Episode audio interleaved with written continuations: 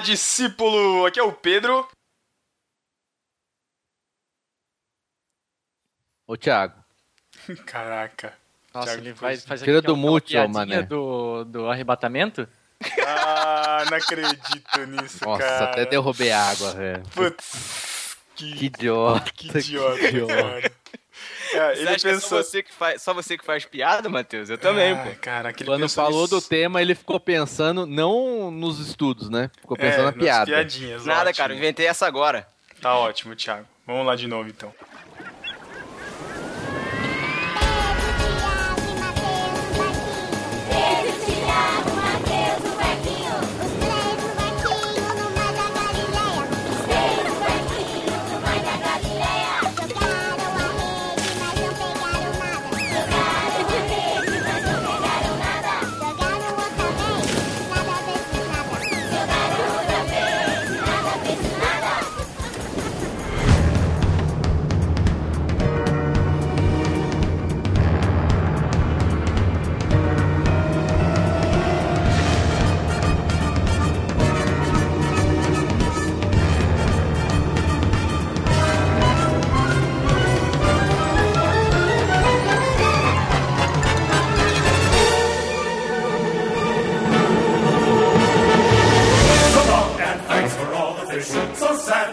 Should come to this. We try to warn you all but oh dear. Fala, discípulo! Aqui é o Pedro. Aqui é o Thiago. Aqui é o Matheus. Estamos no barquinho mais uma vez hoje para falar sobre escatologia. Os diferentes tipos de intestino grosso, as diferentes texturas de... Aí, depois reclama das minhas piadas, tá vendo? Não tem moral nenhuma. Horrível. É, Não, vamos falar sobre outra escatologia, vamos falar sobre Apocalipse, se é que é sobre Apocalipse mesmo, né? A gente vai aprender hoje. Nesse tema em que muitos de nós nos confundimos, não entendemos nada, muitos de nós vamos atrás do deixados para trás. Eu, Como... é, muitos de nós, o Pedro. eu. E para nos ajudar, não podia ter ninguém diferente do que o nosso amilenista preferido, Maurício Machado do VTcast. Vulgo Mac, olha aí, é hoje que eu afundo essa canoa, beleza? Afunda com tanta profundidade no tema, olha isso. Nossa. Nossa, não vamos me deixar na mão, hein? Não, pelo É. amor de Deus. Olha, você é o especialista, hein? Porque ninguém aqui sabe mais nada.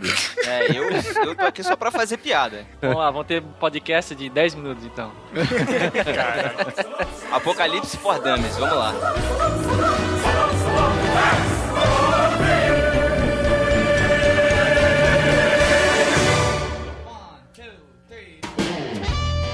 O desejo de comer a fruta era quase insuportável. Ele sabia que não devia, era expressamente proibido. André deu alguns passos em direção à ala de frutas e verduras do supermercado. André se viu novamente de frente da banca com a fruta proibida. Toda célula do seu corpo tremia de vontade por ela. Uma vez no carro, ele se dirigiu a um lugar isolado, longe dos olhos curiosos. Aí abriu a sacola e pegou a fruta. Então, ele comeu.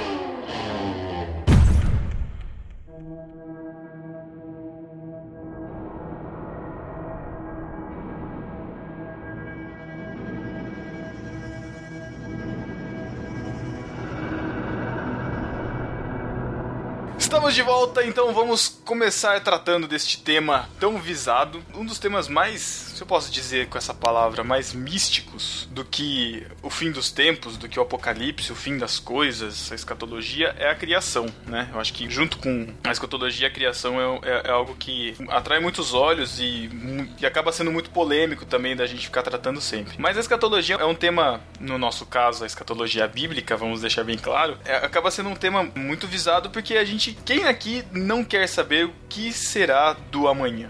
Quem nunca quis saber o futuro? Já entra a música aí, né? O que será do amanhã? Ó, ó edição Nossa. mental aí. É, explícita, explícita. Já tá sugerindo música pro Pedro. A gente vai de- mais definir alguns conceitos, a gente vai ficar mais na, na superfície, né? Porque se fosse pra afundar, a gente seria o no submarininho, né? Não no barquinho. Nossa, o Thiago Meu tá. Deus do céu. Tá, tá demais, cara. Tá demais, tá demais. Mas assim, é importante deixar claro que É assim, Apocalipse para iniciantes. Falar do fim dos tempos. é, Apocalipse para leigos. é- A Isso, intenção é assim: isso, você quer é. se aprofundar, a gente vai te dar um panorama. Ah, é bonita essa palavra, né? Um panorama. A gente vai te dar um panorama do que é mais ou menos o É. que é o, o- o- o Apocalipse, o que é, quais são as linhas escatológicas cristãs. Como eu sempre digo, se você quiser se aprofundar, vai pro BTcast. Ou assiste Deixados para Trás. Nossa. Meu Deus do céu. Ou assiste aquele filme antigão lá, como é que era o nome? É, O Ladrão da Meia-Noite. Nossa, essa série. A última trombeta. Vai ouvir a fitinha, a última trombeta. O Mac cê tá se remexendo todo lá. Fala aí, Mac. Eu, não, eu- se eu tivesse morto, eu ia estar me revirando no túmulo, mas. Não, Não. enfim, não aconteceu ainda.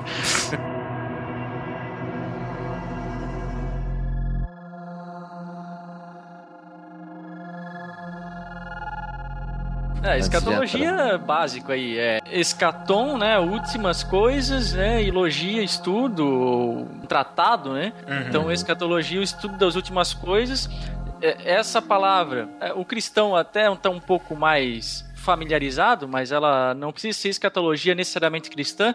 Todas as religiões, independente qual é a versão de fim do mundo ou fim das coisas que elas têm, elas possuem uma escatologia. né? Em algum sentido, em algum nível, todas elas têm. Eu, eu acredito que o sim, o da- do cristianismo, aí eu acho que a, a, a que mais proporciona literatura, que mais proporciona artigos, interesse sobre o pessoal e disparado, assim. Isso também não acontece com outras religiões, mas no cristianismo tem muita especulação também a respeito do que isso acontece, né?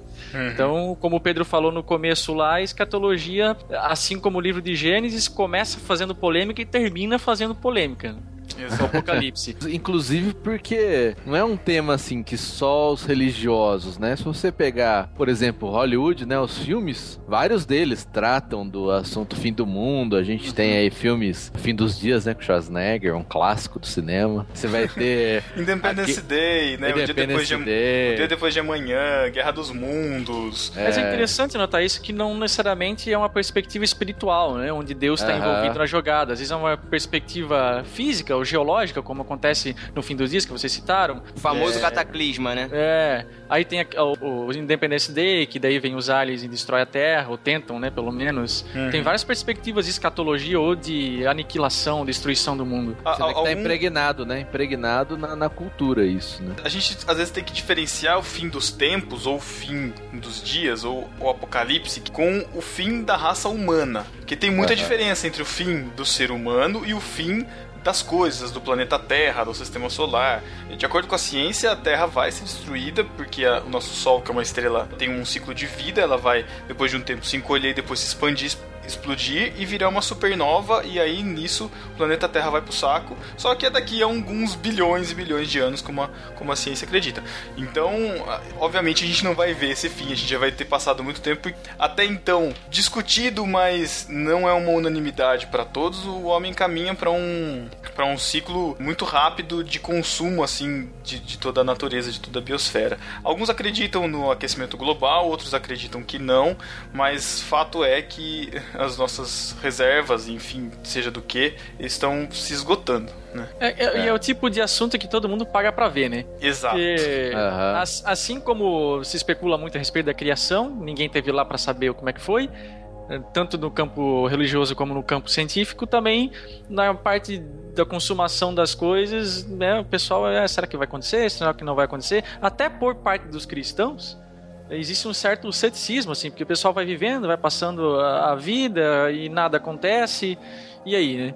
Espe- estamos esperando até hoje. Claro que não falo isso pra quem tá ouvindo aí com para isso esfriar a sua fé e, e assim, assim como os santos que morreram aí há 200, 300, 500 ou mil anos morreram e a gente crê que esse pessoal já tá vivendo numa outra realidade, a gente também deve esperar. E se não acontecer conosco, não precisamos ficar chateados. Né? E também não criar uma expectativa alarmista como aconteceu com a igreja de Atos, né? Em que achava que Jesus ia voltar dali dois dias e vender resolveu tudo e, e acabou. A é. carta de Tessalonicenses, dos Tessalonicenses foi escrita exatamente pra isso, né, Mac? Sim, exatamente. É difícil até definir isso, se a, se a vinda de Jesus ela é repentina ou se tem que acontecer alguma coisa antes, porque me parece que há versículos bíblicos dando apontando para as duas coisas, né? Parece Aham. que tem até um paradoxo, uma tensão aí. Eu, particularmente, não bato martelo contra essa questão, mas é, mas é verdade. A carta aos Tessalonicenses, o pessoal tava meio alarmado lá, achando que coisa ia acontecer e o pessoal que tinha morrido lá ia como é que ia ficar e tal, e Paulo teve escreve a carta, um dos motivos para tranquilizar eles. O próprio Jesus, né? Falou a respeito disso, né? Falou do, fim dos tempos e falou algumas coisas. É lógico que tudo vai estar sobre a nossa. é, a tentativa de analisar isso, né? Tentativa de teológica, de encaixar isso em todos os eventos até o fim dos tempos. Mas o fato é que os primeiros cristãos realmente eles real- esperavam aquilo iminentemente nessa volta e era preocupação. Como foi falado aí, eu acho que não é questão nem da gente ser é, totalmente alarmista e nem ser como o Gondim, né? Do, do horizonte utópico, Horizonte né? utópico. Que não vai acontecer nunca, mas fica aquilo lá, né? Você olhando para aquilo. Então, a gente tem que ter cuidado com isso, né? Só pra, só pra lembrar, é, fazer até um paralelo entre essa nossa espera pela segunda vinda e o pessoal do Antigo Testamento, Israel, né, que esperava o Messias. Era uma promessa que tinha sido feita a Eva e todos os profetas é, profetizaram o Messias, só que ninguém sabia quando ele chegaria. No momento certo, na história que Deus decidiu, o Messias veio. E Então, isso, é- mesmo a primeira vinda de Cristo, faz parte da escatologia pro Israel do Antigo Testamento. A, a gente encontra aquelas expressões chamado e nos últimos dias ou nos últimos tempos. Isso já faz menção à primeira vinda de Cristo. Ao contrário das pessoas que acham que esses termos se referem apenas ao que acontece na consumação dos tempos, né, no- nos últimos tempos, naquilo que se refere à tribulação, segunda vinda de Jesus, não. Esses termos últimos dias ou últimos tempos já se inicia na primeira vinda de Cristo. Ele abarca, na verdade, né, é, a primeira e segunda volta do Senhor. Então, e isso já fazia parte da escatologia um pouco, um pouco não, bem menos evidente, porque o Novo Testamento ele clareia bastante as coisas nesse sentido, é, é, ainda que mesmo assim existe uma certa dificuldade para entender, a escatologia nunca é tão fácil assim, mas os judeus, os hebreus, eles já tinham em mente essa, essa questão escatológica na cultura deles, né? A- Bastante literatura apocalíptica, por exemplo, surgiu naquilo que a gente chama do aquele intervalo de 400 anos, né? O período interbíblico. Então, Uhum. muita literatura apocalíptica surgiu tanto após o exílio como nesse intervalo, justamente invocando a Deus para que Deus viesse e salvasse o povo da opressão dos outros, Aham. dos outros impérios, né? Só pra fazer um paralelo, Mac, é, sem querer entrar na questão da discussão lá, Israel, igreja, igreja, Israel, posso fazer a seguinte comparação. A primeira vinda de Cristo pra Israel, eles tinham a mesma expectativa que a gente tem agora pra segunda vinda. É, equivale, vamos dizer assim, no, no sentido de expectativa. O que, que você pode me dizer sobre isso? Pô, Talvez. Talvez, É, guardado eu- as devidas proporções. Uhum. At- Até porque um dos motivos deles terem rejeitado Jesus é que eles já esperavam esse reinado. E eu peguei, eu li um pouquinho a respeito disso. E eles esperam que realmente, quando Jesus chegar, ele vai restabelecer o templo. Jesus não, né?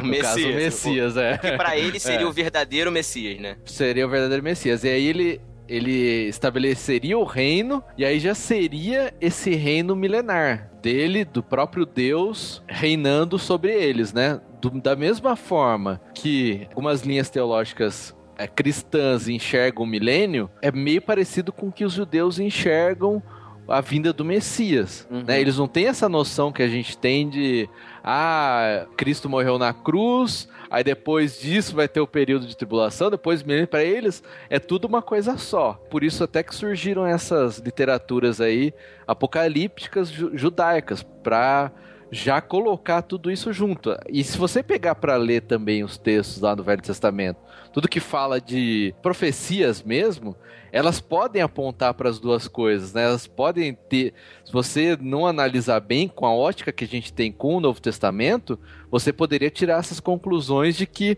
quando o Messias viesse seria já esse reinado e Deus restabelecendo como era no princípio plano original, né? Então tem sim, é- é- tem a ver isso.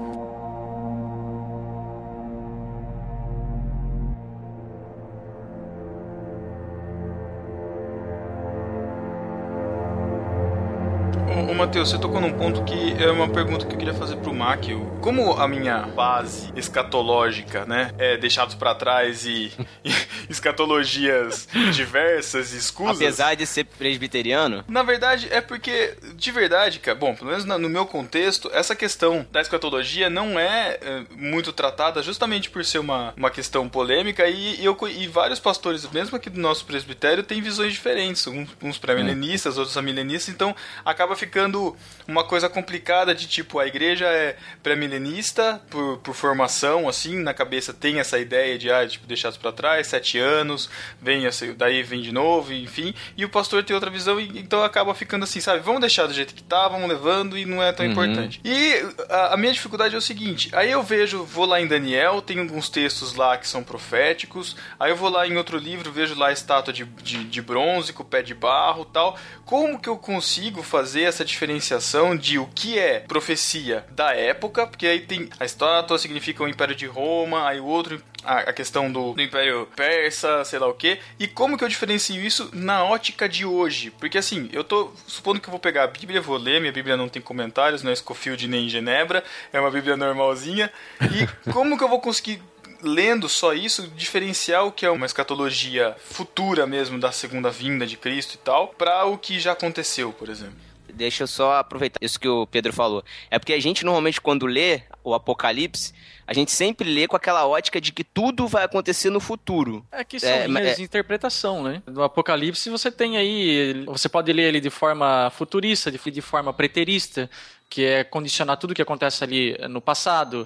Você pode ler ele de uma forma historicista, que é aplicar eventos específicos da história da- entre a primeira e a segunda de vinda de Cristo e a- até agora, a coisas que estão descritas no Apocalipse. Então, ah, a ascensão do Império Otomano, por exemplo, você vai encontrar lá em Apocalipse X e assim vai, sabe? Ou de uma forma idealista, né? Tudo que está no Apocalipse é apenas um ideal para a igreja e não, você não tem que tomar isso de forma literal nem nada disso. Então, cada pessoa que vai ler, seja o livro do Apocalipse ou as escrituras como um todo, ela vai assumir em linhas gerais, um pressuposto de interpretação. E isso já vai definir muito do que ela vai extrair ou que vai concluir a, a- a partir das leituras bíblicas dela, a partir da leitura dos textos. Regrinha básica de interpretação, o que, que é? Você lê a Bíblia literalmente, a não ser que o próprio texto indique que não. Que, que você tenha que ler ele de uma, de uma maneira diferente, ou seja, de uma maneira figurada ou simbólica. Uhum. Por exemplo, uma parábola, né? É uma parábola. Profecia tem muita coisa complicada de se ler literalmente. Né? Aí É, entra aquilo pegar- que o Pedro tá falando.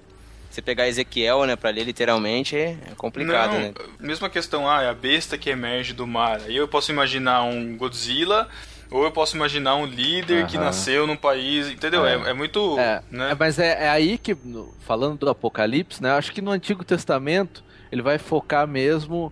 É, eu sempre eu vejo duas interpretações ali. Aquela que a gente tem que pegar do contexto, né? Dos reis, mas também é muitas vezes ele vai ter um valor profético também, né? As profecias, por exemplo, que a gente relaciona lá de Isaías, do Messias, elas tinham aplicações ali para aquele momento também, né? Sim, Se você pegar todo o contexto.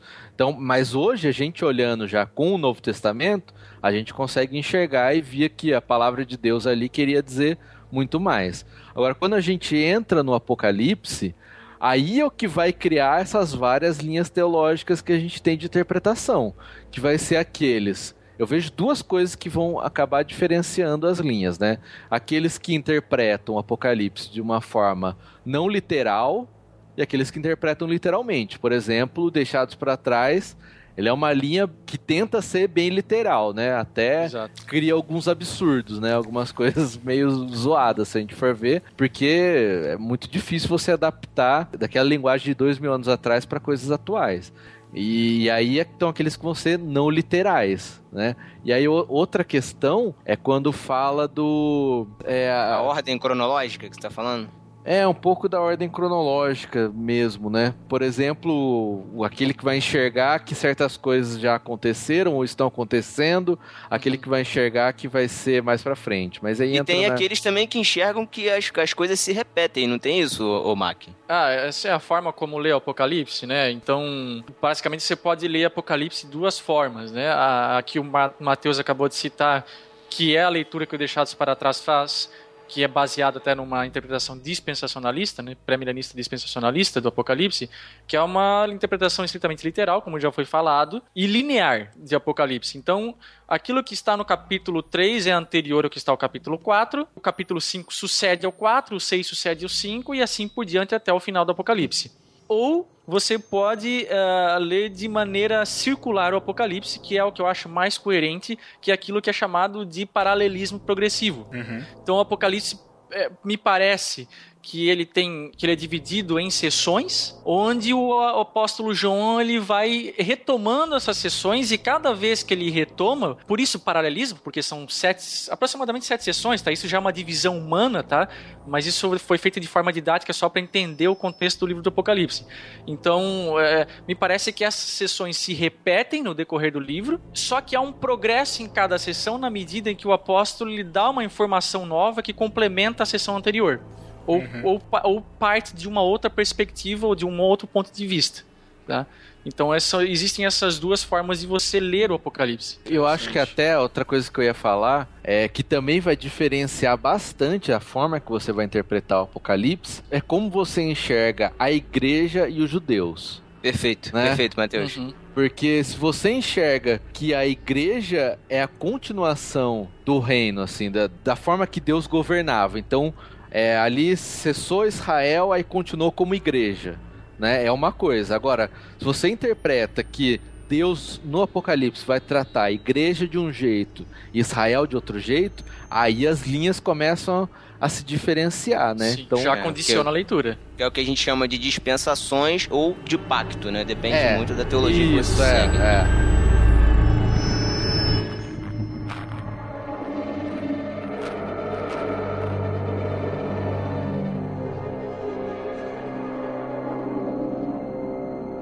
Vamos aproveitar já, já começar a dar nome aos Isso, bois. é. Essa linha que o Mateus falou de que a igreja, o período de igreja, né, dos judeus cessa e continua como todos os gentios juntos, todos juntos, é a aliancista, é isso? É, o aliancista, não, não, não. aliancista é que a igreja faz parte, é uma continuação de Israel. Que é, o Thiago falou da teologia É do dos pacto. pactos ou das alianças, né? É, chamam até de teologia da substituição, né? Substituição, isso. Isso. E a outra onde tem a, a- a separação entre igreja atual e Israel. Como se a igreja fosse um parênteses, Deus, Deus abriu um parênteses, Isso. trata com a igreja, fecha o parênteses, depois volta para tratar com Israel. Essa aí, ela tem um nome? É pré-milenista o nome? É chamado, de, de- é chamado de dispensacionalista. Não, Todo dispensacionalista é pré-milenista, mas nem todo pré-milenista é dispensacionalista porque tem os pré-milenistas históricos, tá? isso. Tá, então quando a igreja se junta a Israel, ela é aliancista, ou, Uhum. ou os pactos. Quando Isso. ela é separada entre parênteses, ela é dispensacionalista. Isso. Só pra gente resumir, assim, parte de pré-milenistas históricos e pré-milenistas dispensacionalistas, aí esses todos, é, vêm dessa forma. Igreja separado de Israel, do Estado de Israel. Então Deus trata tá. diferentemente com um e com o outro. Pós-milenistas e amilenistas são aliancistas, então vão ver a igreja como algo, como um Israel melhorado. Então Israel, Deus deixa de tratar com a nação, Deus não tem mais propósito para essa nação, ela teve, ela fez o que tinha que fazer no Antigo Testamento, Uhum. surge a igreja, ainda que alguns até aliancistas vão chamar o antigo Israel de igreja, de uma congregação, né? não deixa de ser uma igreja, mas enfim. E aí surge a igreja, que é um, um Israel melhorado, não mais como uma, uma nação, mas como um povo espiritual, abarcando gentios e judeus. Vai usar como base, né, acho que é Colossenses, que vai falar do mistério que estava oculto, Paulo vai antes falar que re- sobre- se revela como a igreja, né? Isso. Então, Paulo vai falar que o verdadeiro, verdadeiro crente não é ju- aquele judeu que tem da circuncisão, mas aquele que é circuncidado no seu coração, blá blá blá. Então ele vai, vai usar uma série de terminologias que até então eram usadas para definir judeus de étnicos, aí então para se referir àquele que estava inserido dentro da igreja, do corpo místico de Cristo. E aí por isso os aliancistas entendem, né, que ó, Deus não tem mais nada para tratar com o povo de Israel. Ainda que só para deixar um parênteses aqui, há sim, há poucos, mas há amilenistas e pós-milenistas que defendem um possível tratamento de Deus para com a nação de Israel no futuro. Eles não chegam a dizer que existe alguma prova bíblica para isso, Alguns sim, mas em geral não, não se diz isso. Mas eles não descartam a ideia. Sim, e até, e o- até eu que entra aí, por que isso? Porque vai fazer diferença quando você fala do milênio, né? Ah, porque Uhum. pra que, que tem o milênio, né? No pré-milenista. É porque no milênio vai ser Deus vai tratar com Israel.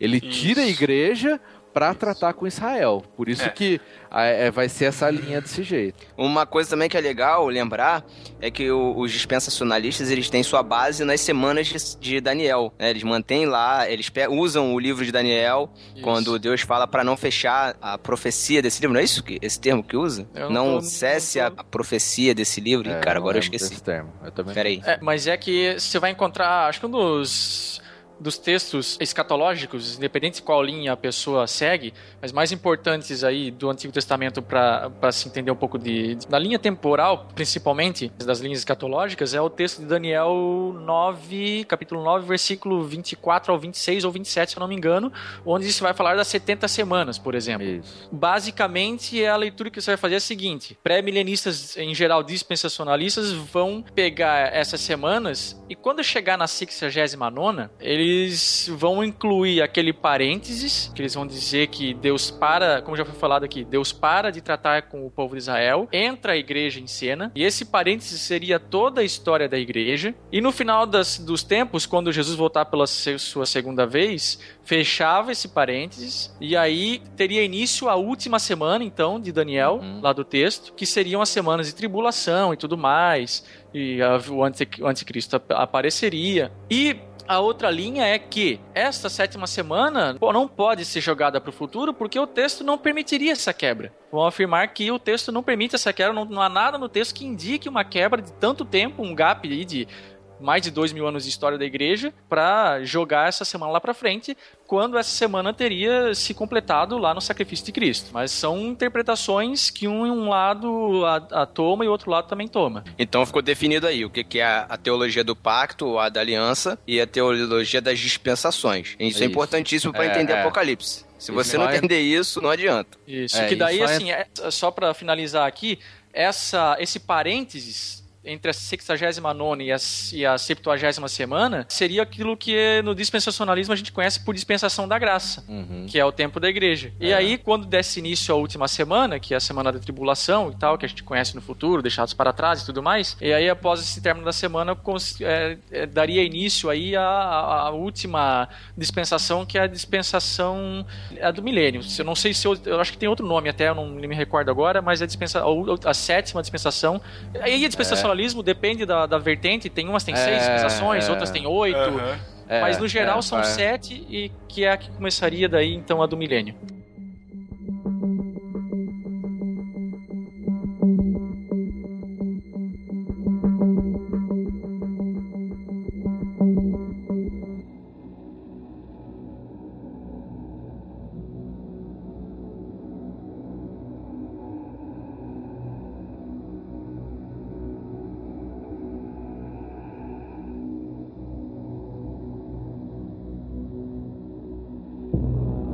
Até para entrar nisso das dispensações, para explicar um pouco o que que é, ele é algo que surgiu lá com a... que a gente brincou lá no começo da Bíblia de Scofield, que o Pedro ficou boiando. É, Exato.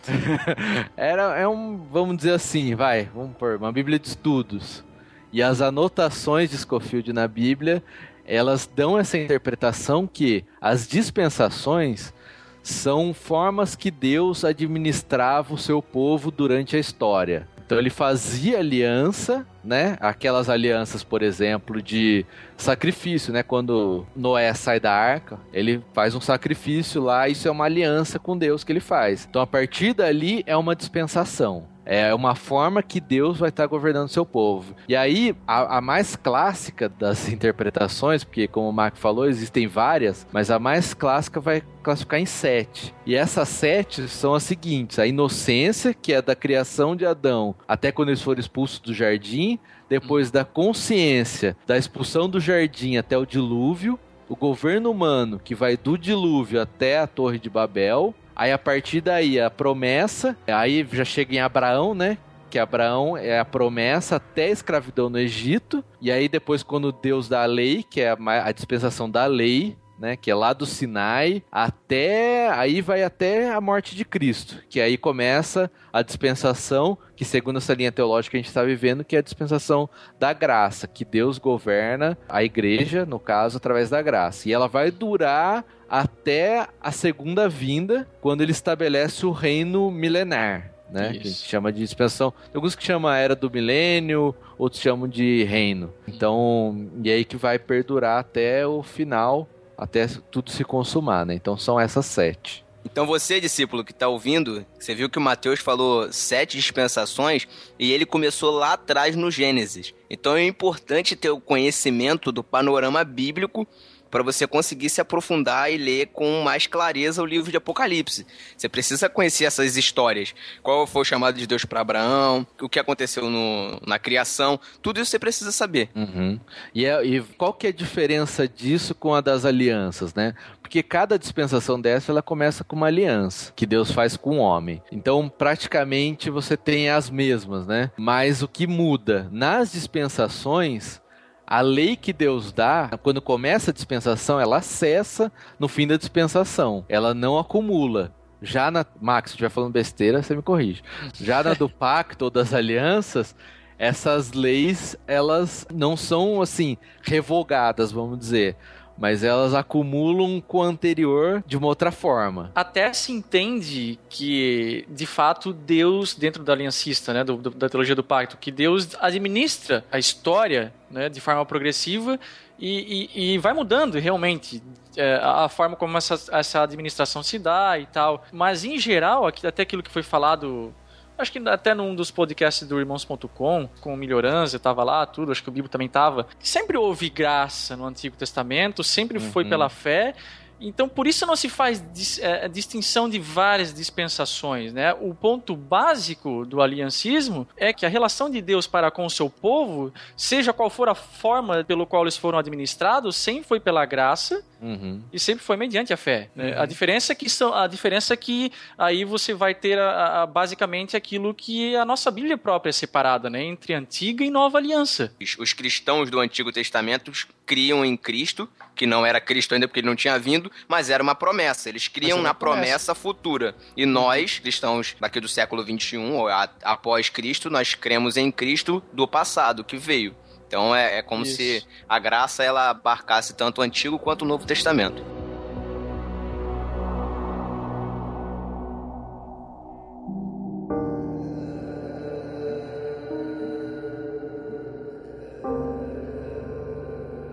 Vamos então falar sobre o Apocalipse, dizendo já primeiro que Apocalipse não é fim do mundo. É, perfeito. Isso é muito Apocalipse. importante, né, cara? Isso é importante. Fala em Apocalipse, a gente já imagina, né? Eu, eu já imagino isso. Me vem a imagem do filme Impacto Profundo na minha mente. Verdade, cara. É muito Esse filme é aquele do, do molequinho lá que pega a moto? Isso, do Frodo que pega a moto e Cara, descobre. e, e esse filme me dá uma raiva, cara. Por quê? Porque o moleque descobre que o mundo vai acabar lá. O moleque, né? Olha aí. Não, vamos ser. Ele, ele, des- ele descobre dois corpos celestes inéditos, só que o astrônomo que vai analisar a descoberta dele percebe que eles estão em rota de colisão com a Terra, e quando ele vai tentar avisar um centro de, de emergências, de alarmes e tal, ele sofre um acidente e morre e ninguém fica sabendo.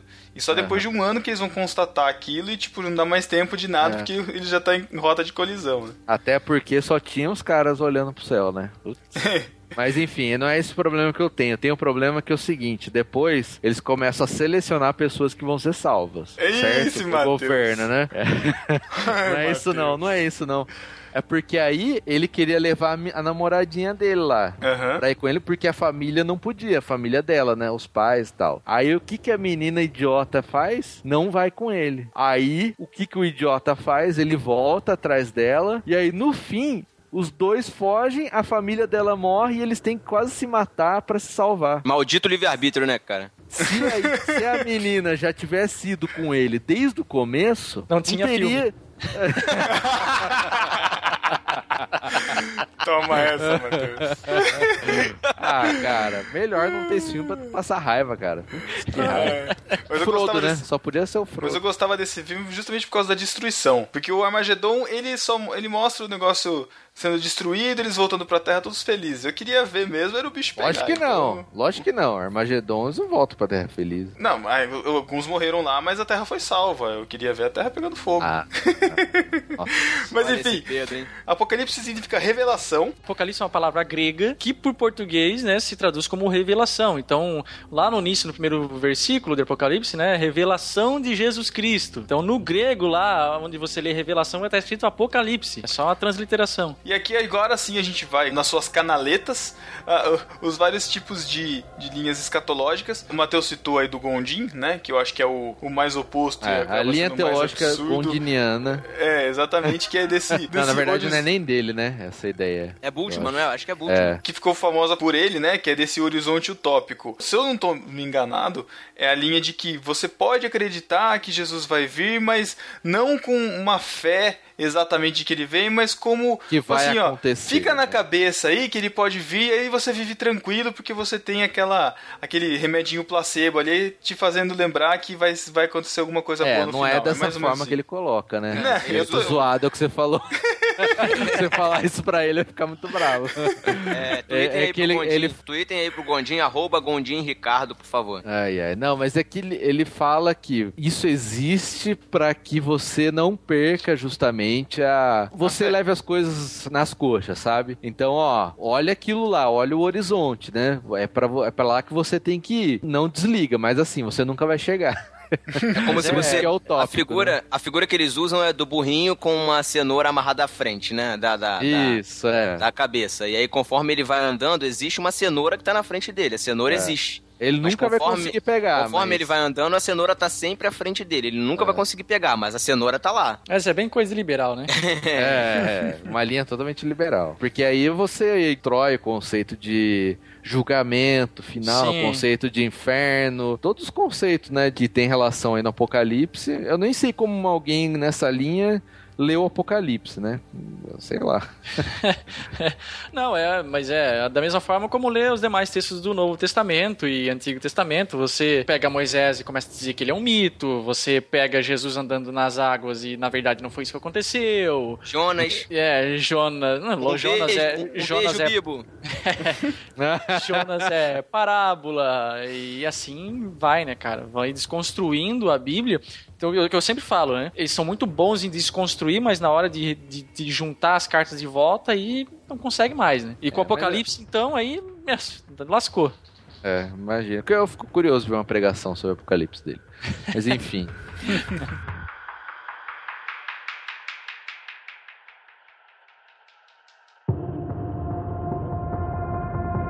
Depois a gente vai entrar no principal foco em que se dividem aí as, as outras linhas, que é a questão do milênio. E aí sim, o que acontece, enfim, antes ou depois, ou se existe milênio ou não, o que é milênio? São mil anos literais, não são mil anos literais, o que, que é milênio? Mil anos. Ótimo. Bom, essa, essa palavra ela, ela ocorre uma única vez, é, uma- pelo menos num, num único texto, que é o de Apocalipse 20. Tá? Em nenhum outro lugar das escrituras essa palavra é mencionada. É, então a gente, eu digo assim que se tirasse, rasgasse o Apocalipse 20 da, da- do Apocalipse, tem muita corrente escatológica aí que simplesmente deixaria de existir. Porque tá Hum, olha a catucada, hein? Porque- E olha, olha o liberal aí querendo rasgar a Bíblia. Hashtag. Mac Liberal. mas, mas é justamente porque todas as correntes, a milenismo, pós, pré, e tem o dispensacionalismo, dispensacionalismo é, pré-milenismo também, todas elas têm esse sufixo, né? Essa terminologia milenismo, ela você vai encontrar em todas as correntes teológicas, né? Nas, nas quatro principais, pelo menos, e o que vai distinguir a diferença delas é isso que poderia ser chamado de prefixo, a gente não sabe o nome aqui, mas aí você vai ter pré, pós e a. Milenismo porque existe uma teoria de que vai existir um milênio, então a qualidade desse milênio é discutível, né, se ele vai ser literal ou simbólico e quando ele vai acontecer, mas todas as posições acreditam no milênio, mesmo a milenista. É que o nome às vezes é infeliz porque ele às vezes não resume bem o conceito, ou resume de forma não muito clara, né? É. Mas todas elas creem no milênio. O texto de Apocalipse 20 que fala do milênio, ele cita o período em que o Satanás ele é preso por mil anos, né? Isso. E ele fica por é, é, esses mil anos preso, depois ele é solto para que sejam enganadas as nações, enfim. Mas tem esse, esse período de prisão, de enclausuramento de Satanás, né? É, é o, que, é o que o texto de, do começo do capítulo 20 de Apocalipse fala. Exatamente. É, E logo no começo ainda fala-se dos mártires, né? Dos santos que, por causa do testemunho de Cristo, foram mortos e reinam com Cristo. É, Isso, isso determina bastante. A forma como você vai interpretar essas primeiras passagens também já diz bastante do qual vai ser a tua conclusão a respeito do milênio. E, enfim, o Apocalipse 20 é o texto base para todas essas quatro linhas de escatologia aí, né? É claro que essas quatro linhas de escatologia não vão versar só sobre milênio, tá? Sim, elas, sim. el- elas vão aí dar pitacos sobre outras coisas e tal, sobre Exato. o futuro de Israel, enfim, sobre a questão da, da tribulação, e várias outras Tribulação. coisas. Só pra É, por esclarecer, os quatro são pré-milenismo, segundo, pré-milenismo dispensacionalista, o terceiro, o pós-milenismo e o quarto, amilenismo. Exato. Seria legal pensar um por um? O que vocês acham? Sim, e, sim. é- e é assim, mesmo essas nomenclaturas estão bem por cima. Porque se você pegar os dispensacionalistas, né? O pré-milenismo dispensacionalista, você vai ter é, os clássicos, os neo-dispensacionalistas, os ultra-dispensacionalistas, e por aí vai. Caraca, Tem o pré-tribulacionista, pós-tribulacionista. meu Deus. Tem muita coisa.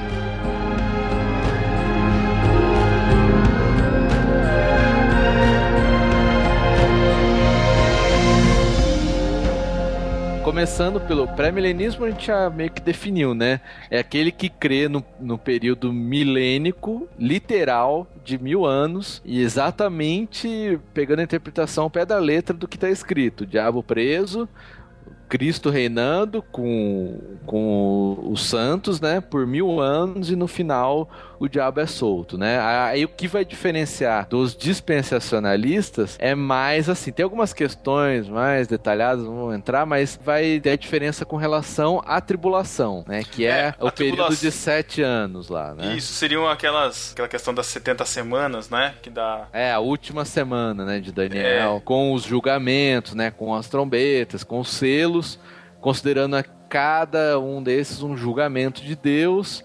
E aí, a partir disso, né, o, o, o pré-milenista clássico, né, ele vai acreditar no que a tribulação, a igreja passa pela tribulação, Eles são pós-tribulacionistas. é, pós-tribulacionistas, então a igreja passa, aí tem um período de mil anos. Já o dispensacionalista, em linhas gerais, ele É, acredita que, que vai ter um arrebatamento antes, e aí vai ter a tribulação, é, o arrebatamento tirando a igreja, né? Manifestação do anticristo. Que aí é exatamente aquilo deixados pra trás. Tá, É. então resumindo, peraí, rapidinho. Então, pós-milenismo, o- a igreja vai passar pela tribulação e então vai vir Não, o milênio. É isso? Pós-milenismo? O Max citou Não, não. pós-milenismo. Não, né? pós- Não, não, não. pós-tribulacionista. Pós-tribulacionista. Ah, tá. É. Nossa, cara. Então tá bom. Então peraí. Então, o pré- pré-milenismo pós-tribulacionista. Quer dizer que a tribulação Isso. vai vir depois. Quer dizer que a igreja vai passar pela tribulação. Isso, Isso, e e o arrebatamento é depois da tribulação. Depois que Isso. passar pela É, tribulação. a segunda Já- vinda e o arrebatamento são o mesmo evento. Aí vão vir aquelas linhas de tempo bizarras que a gente vê nos filmes, enfim, né? Que tem todas aquelas É. sequências de eventos, assim, É, né? mas isso é, bem característico do pré. Essas linhas de tempos bizarras, assim, não querendo ofender nenhum Olha aí, dispensacionalista. olha aí, já ofendendo. já. bizarro, bizarro sem, sem preconceito, mas bizarro, né? É. Pessoalmente, eu acho o pré-milenismo histórico muito mais perto do ensino bíblico do que o pré-milenismo dispensacionalista, que é o que justamente usa essas linhas temporais, assim, bem exóticas, né? Pra não dizer outra coisa. Excêntricas. É, excêntricas, assim. E o pré-milenismo dispensacionalista é que tem esse monte de visões, gente que foi arrebatado daqui, gente que foi arrebatado dali, e aí começa a se fazer um monte de teologia em cima de visão e arrebatamento que as pessoas tiveram, né? Não, calma aí. Não. não necessariamente. Não, O que a- a- isso- o arrebatamento é um evento só pro pré-milenismo dispensacionalista. É um evento que acontece e a Não, não, desculpa, daí- desculpa, desculpa, desculpa. Eu usei um termo, eu usei um termo chamado arrebatamento, mas no sentido do cara sair do corpo dele e ir pro céu e ver um monte de coisa e depois voltar pra terra pra contar pras pessoas que estão aqui, Ah, gravar tá. uma fitinha, entendeu? É que da assim, onde ó, você tirou isso? é, Isso- vamos lá. Você nunca viu lá. a última trombeta? Ah, mas isso é aí. Só pra gente se situar historicamente aqui. O dispensacionalismo nasceu aí por volta dos meados do século XIX, para desespero de alguns, por presbiterianos. O quê? Olha, Aham. é, o Pedro é dessa linha aí, a igreja dele, ó. Tá Não, explicado. não, É que, é que o pessoal acha que o dispensa- dispensacionalismo é, surgiu no meio pentecostal, coisa. Não, não foi nada disso. Foi o pessoal chamado aí Edward Irving e. Ah, foi o Irving, não sabia não. Foi o outro cara, como é que é o nome dele agora? Tem o Schofield veio depois que ele sistematizou na Bíblia dele, Isso. mas enfim. Finney é, tem alguma coisa a ver com isso? Não, não. não. Ah, que, tudo é Finney agora. É todo mundo querendo meter o pau no Finney. Caramba, meu. Desculpa aí, Matheus, desculpa. E só pra resumir a história aqui, porque a gente não tem muito tempo, mas disse que isso começou através da visão, de uma suposta visão ou de um sonho de uma menina chamada Margaret, onde o Irving e o pessoal ah, dos irmãos, se não me engano, do movimento chamado Irmãos de Plymouth, na Inglaterra, então era um movimento de cristãos lá, e eles pegaram a visão dessa menina, os dispensacionalistas discordam, obviamente, e aí começaram a trabalhar em cima, em cima dela até que ela virou um ensi- um ensino propriamente dito. É discutível se isso é verídico ou não, mas eu acho que isso entra aí naquilo que o Thiago estava querendo propor aqui. Então, não estamos batendo martelo a respeito disso. Você que é dispensacionalista, né? A gente só tá colocando por cima aqui, tá? E Colocando E a- panos quentes por cima, né? colocando panos quentes. Só que a questão é que os pré-milenistas dispensacionalistas, então eles sim, eles vão usar uma série de panoramas, de organogramas aí, de tempos e tempos, e que, diferente do pré-milenista clássico, que ele é bem mais enxuto na sua escatologia, naquilo que ele propõe. É que ambos são pré-milenistas, por quê? Porque creem que Cristo vem antes do início do milênio e Isso. creem que, o- de fato, o período do milênio é um período de tempo é, em que Cristo vai reinar com os santos aqui na Terra. Uhum. Uhum. Onde Entendi. Cristo volta pro, do, do arre- né, pro arrebatamento, então começa o milênio. Pro pré-milênio histórico é o seguinte: vai começar, vai ter o tempo aí de tribulação e tal, que vai começar, que a coisa vai piorar no final dos tempos. Pós-tribulacionista por quê? Porque Cristo vem após a tribulação, aí Cristo vem com os seus santos que estavam nos céus e tal, vem o arrebatamento, dá início ao milênio, passa esses mil anos de reinado de paz na terra, Satanás é solto no final desse tempo, ele é preso no começo do milênio, depois no final ele é solto, tenta se fazer uma rebelião, Satanás é derrotado com aquelas pessoas que por algum motivo ele conseguiu enganar de volta, tá? E aí se encerra o milênio e começa-se novos céus e nova terra. Uhum. Esse é no, isso é no pré-milenismo clássico. E, é- e outra diferença do dispensacionalista é que eles não acreditam nessas dispensações e não acreditam que a igreja é um parênteses na história. Eles, Sim. o pré-milenista acredita que a igreja faz parte no, junto do reino de de Deus, embora que no milênio igreja e Israel serão tratados de forma diferente. Mas tem essa diferença também. E também nas dispensações, eles falam que as formas de salvação não eram diferentes. Como é pregado nas dispensações, mas que a forma de salvação sempre foi a mesma pela fé, desde o princípio. Então, por isso que dife- diferencia bastante nisso. E outra questão diferente no dispensacionalista é que o dispensacionalista crê que o Espírito Santo ele vai ser retirado no arrebatamento da terra. Muitos Isso. creem nisso, mas o pré-milenista histórico não, ele acredita que o Espírito Santo continua atuando. É lógico, vai ter o cara que tem uma linha diferente, mas no geral é assim. É, vão haver diferenças na questão do arrebatamento também, no dispensacionalismo, que daí são sete anos literais, né, pro dispensacionalismo. Então, no começo desses sete anos, antes de se iniciar a grande tribulação, Cristo vem para os seus santos. Isso. Sim. Tá? Aí arre- acontece o arrebatamento, de oh meu Deus, ninguém sabe o que aconteceu, avião caindo, carro desgovernado e assim por diante. Fica uma galera na Terra, tá? E no final desses sete anos, quando a coisa estiver bem preta mesmo, Cristo vem para derrotar o anticristo e aí ele vem novamente numa segunda, segunda vinda Uhum. é, com os seus santos. Aqueles que É. ficaram. E esse período de sete anos é o que se chama bodas do cordeiro no dispensacionalismo. E aí nessa descida antes do milênio, aí ele desce para governar. Isso. né? Ele não leva as pessoas né, pra cima, mas ele desce e fica aqui na Terra governando junto com os santos, né? E aí ele Então, passa anos. teoricamente, E também Então, te- pode acontecer quatro ressurreições pelo menos. Uma no começo, quando Cristo vem pela na, na sua segunda vinda, na primeira parte. Aí depois, no final do, do, do grande tribulação dos sete anos, acontece uma segunda ressurreição.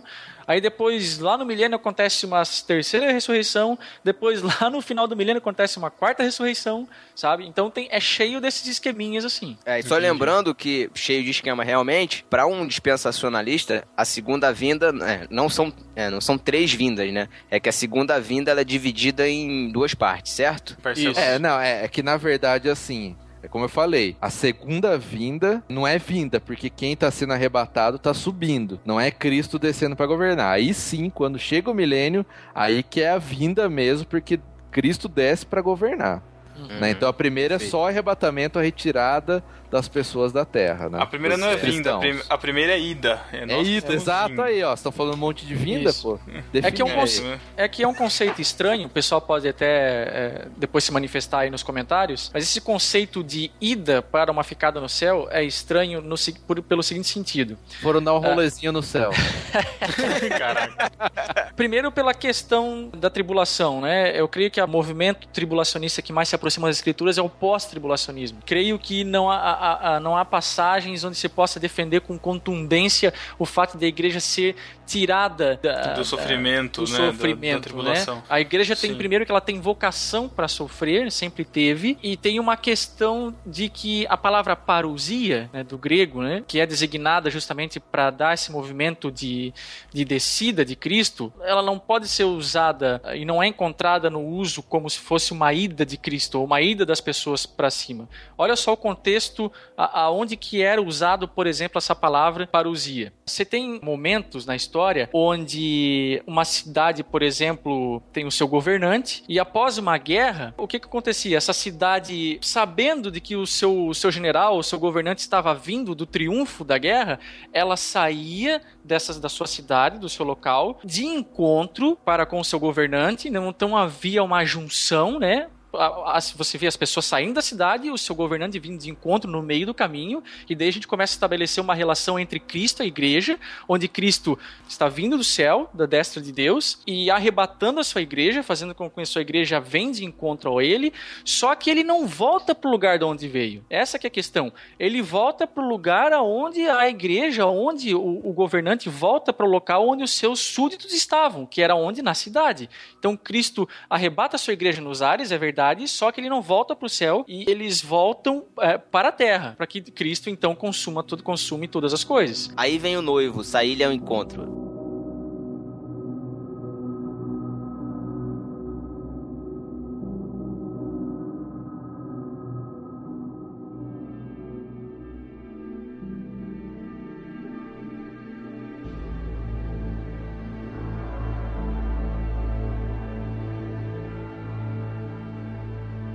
Uma dúvida que eu tenho nessa questão do, do, do dispensacionalista, caraca, Uhum.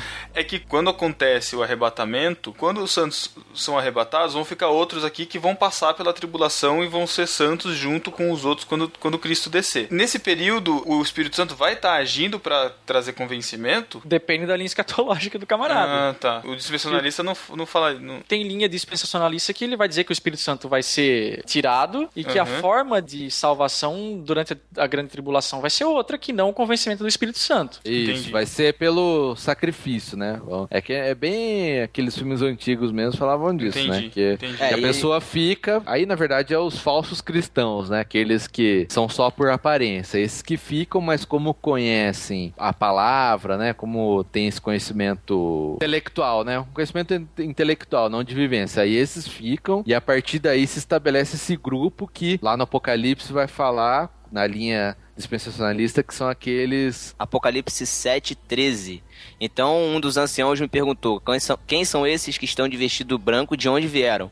Respondi: Senhor, tu sabes. E ele disse: Esses são os que vieram da grande tribulação e lavaram as suas vestes e as branquearam no sangue do cordeiro. Isso. É o comando tribulação. Lá do Então são esses que pelo Tá. sacrifício eles chegam, né? Beleza. Mas vão ter outras linhas que vai falar que o Espírito Santo continua atuando, né? Até Sim. porque, como eu sou da linha pré-milenista, não exatamente dispensacionalista, É. Não exatamente dispensacionalista significa que você é clássico. é clássico, vamos dizer assim. É porque, é, é porque Ele não assim. se define, você não se Não, define. cara, eu não me defino nem calvinista, nem arminiano, cara. Então não, eu não, você, não cara, me obrigo a me definir, mas sei, eu eu sei. acredito que sem o Espírito Santo não há como ter salvação. Uhum. Acho que com o. Espírito Santo já é difícil pra gente. É, porque você Imagina quebra, acaba sem, quebrando, Você acaba quebrando a obra da Trindade, né, cara? É. Se você faz isso. Eu, eu acho que não existe base pra falar isso, né?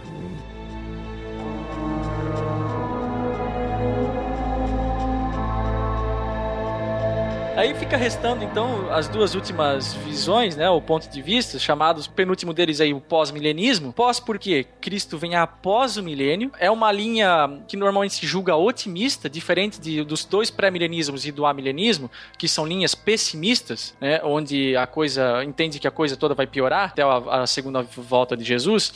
O pós-milenismo, ele vai fazer interpretação de algumas passagens bíblicas, né? Para defender a sua tese de que não, as coisas no decorrer do tempo estão melhorando, sempre melhoraram. Uma das provas, por exemplo, é o avanço das missões é, de séculos atrás para cá, né? Onde o mundo foi sendo evangelizado. Alguns vão apelar para a questão de melhoria de vida, várias, eh, vão apelar para algumas coisas nesse sentido. E aí o que acontece? É, Pós-milenismo, né? Então, a- a- nós estamos na era da igreja. Em algum momento, que até porque esse, esse milênio que o pós-milenismo defende não é um milênio literal, é um milênio simbólico, né? Não são necessariamente mil anos, mas em algum momento, quando a humanidade atingir um nível, porque o Espírito Santo agiu através da, evangel- da- da evangelização, Evoluir, E- assim, e- entre aspas, é, espiritualmente, vamos dizer que, assim. é que, que quase que toda a humanidade tiver quase que toda tomada para Cristo, se instaura um milênio, é, até onde eu sei, tá? Pós-milenistas de plantão aí, se quiserem me corrigir, me corrijam. Não é uma mudança assim cataclismática, mas é uma coisa É. que foi gradual. Em algum momento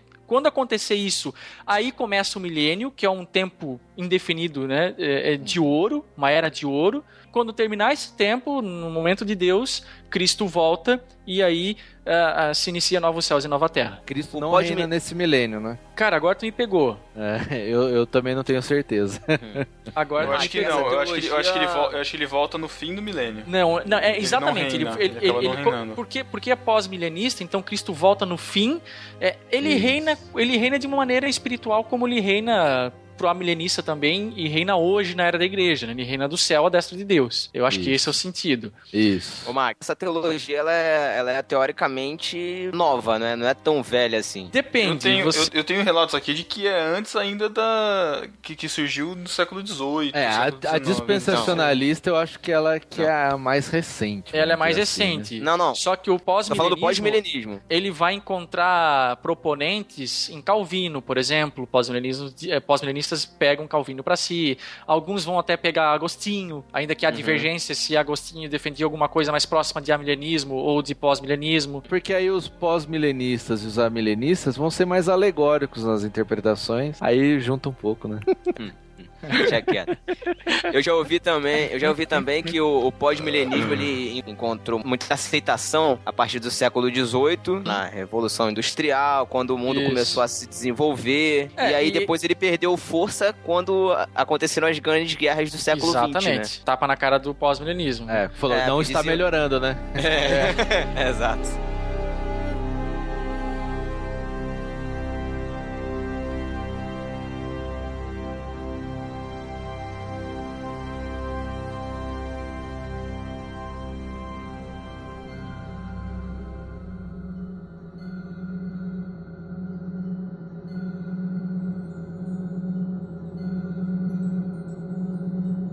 Por último, a gente tem o amilenismo, é a prefixo, né? Sem milênio, né? Sem milênio. Na verdade, não é o único nome, né, Mark? Tem um outro nome para milenismo? E Tem aquilo que a gente chama de escatologia realizada. É... Não, o milenismo é melhor. Mas o amilenismo, o amilenismo É, foi o porque que... a milenismo dá a impressão que não tem milênio, né? É, Nem podia ser- nenhuma forma, né? Podia Mas ser milenismo, já que a gente já tá vivendo ele. Isso. É, deveria ser milenismo. Milenismo, né? Milenismo realizado, ou escatologia realizada, enfim. Tem algumas umas outras vertentes para se dar o nome de milenismo, mas não pega, assim. O pessoal até tentou já mudar, mas não adianta, cara. Porque, que nem eu falei antes, né? Resume a. Todas as posições têm o seu nome ali, mas elas estão aquém aí do que, o- do que significa o todo de cada uma dessas posições, né? O Mac já escolheu o nome lá, comprou o domínio do site dele e a gente tá querendo mudar o nome do milenismo, né?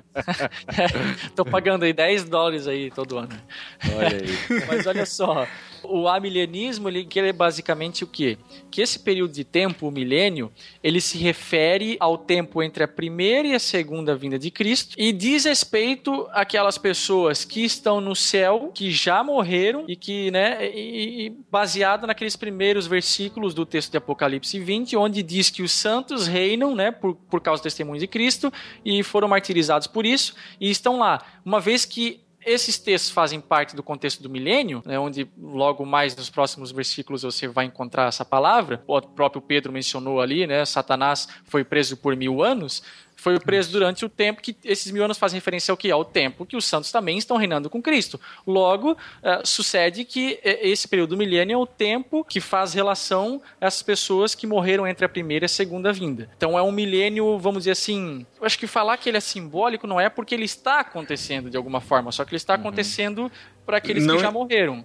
É, não, é seria- literal, seria né? um- de mil anos. Isso, é um é, milênio é, espiritual. exatamente. Isso, e não é não uma é que, contagem. Não é que em fixa, né, de- 3033 Jesus vai voltar, né? Isso, isso. Até porque, né, já ia estar. Tá, tá quase lá, né?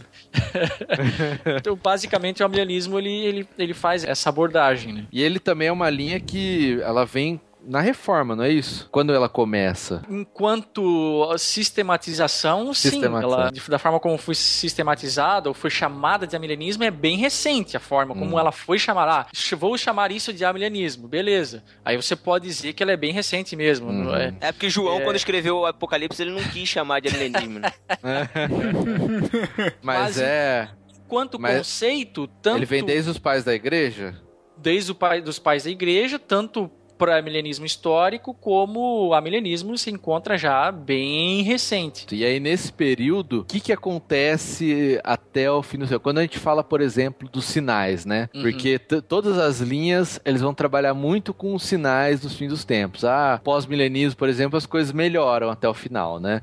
Já no, no pré-milenismo, não, as coisas vão piorando. Inclusive, você passa no histórico, você vai passar pela tribulação. Enfim, vai ter mudanças, sinais da vinda. E como que o, o amilenismo trata isso? Ele encara esses cataclismas, uma piora, uma, um declínio, é, vamos dizer assim, acentuado da fé e das condições do mundo, principalmente na área moral, quase que da mesma forma como um pré-milenismo um pré-milenista histórico encararia. Vai- ele crê que vai haver um anticristo pessoal. Alguns tentaram dizer que o- a questão do anticristo é um sistema, tá? Eu, pessoalmente, como um milenista, não creio nisso. Eu creio como um pré-milenista histórico crê que haverá um anticristo, uma pessoa que a encabeçará, vamos lá, o período da grande tribulação, o momento em que a igreja verdadeiramente vai ser bem perseguida no fim dos tempos, tá? Então, o amilenismo, ele não vai ter muito, muita crise, não, com, esses, com essas questões, assim como o pré-milenismo histórico crê, por exemplo. É, até porque nessa questão de interpretado, anticristo, por exemplo, quem não crê que vai ser um que é um sistema, ou quem não crê que é uma pessoa, mas um sistema, tem alguns ditos de Paulo, né? Paulo mesmo fala que o espírito do anticristo já está operando, já Uhum. naquela época, né? Uhum. Então aí tem essa base de que não é uma pessoa, mas esse sistema. Então, É, ele é as duas coisas, né? Existe sim o espírito Isso. anticristão, e não necessariamente precisa ser uma pessoa muito influente que precisa é, é, ser portadora desse espírito. Ah, na verdade, o cristianismo ou o mundo sempre viveu esse espírito anticristão. Inclusive dentro da própria igreja, em alguns Isso. casos. que é o quê? Geralmente até na própria igreja, quando se refere a anticristo. É, Verdade, verdade, verdade. é, na medida. É, na- é, é, já na medida em alguns que são pessoas que anticristos se opõem, surgiram né? entre vós, né? Isso, entre vós, entre a Isso. igreja. E é claro, tem pessoas de influência que vão encabeçar esse espírito. Reis, Aham. governantes, aí você pode encaixar o que você quiser aí. Pol Pot, é, é, Hitler, Hitler, Stalin, Dilma. é, Olha a polêmica aí. ou Ah, desculpa, Cristiano Machado. é. Perdão, Cristiano Machado. Era o Lula que era o anticristo, antigamente, que falavam. Já tem um que não pode ser mais que o Reverendo Moon, né? Que ele morreu. É, já partiu. Já era.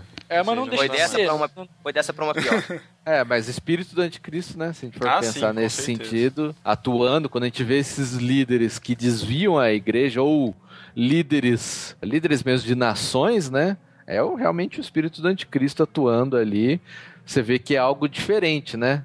Não é simplesmente o cara que faz a maldade e tal. É um, algo que levanta um povo, uma nação, ou até uma igreja, né? Infelizmente. O próprio Hitler foi, foi um, um anticristo muito ferrenho, né? Que levou a igreja, de uma certa forma, toda a, a seguir os ensinamentos dele e a meio que balizar tudo que ele fez, né? Aí tem o É, é. podcast do Bonhoeffer pra, É, pra e falar um sistema- pouco disso. sistemas criados por homens, né? Sistemas políticos, enfim, que, que tentavam perseguir cristãos, né, você pode jogar aí também no bojo da- do sistema anticristão, né? Pessoal Acho que aí- aí vai ficar bolado com esse tipo de comentário, hein, Mac? Não, mas não, não é nem, nem, não tá, não é nenhuma crítica pessoal de esquerda nem nada disso. É, é, é só uma questão histórica. Você vai pegar regimes comunistas na Rússia, por exemplo, né, na época da Guerra Fria, onde, nossa, morreu muito cristão, cara, por causa é, de regime comunista barra ateu.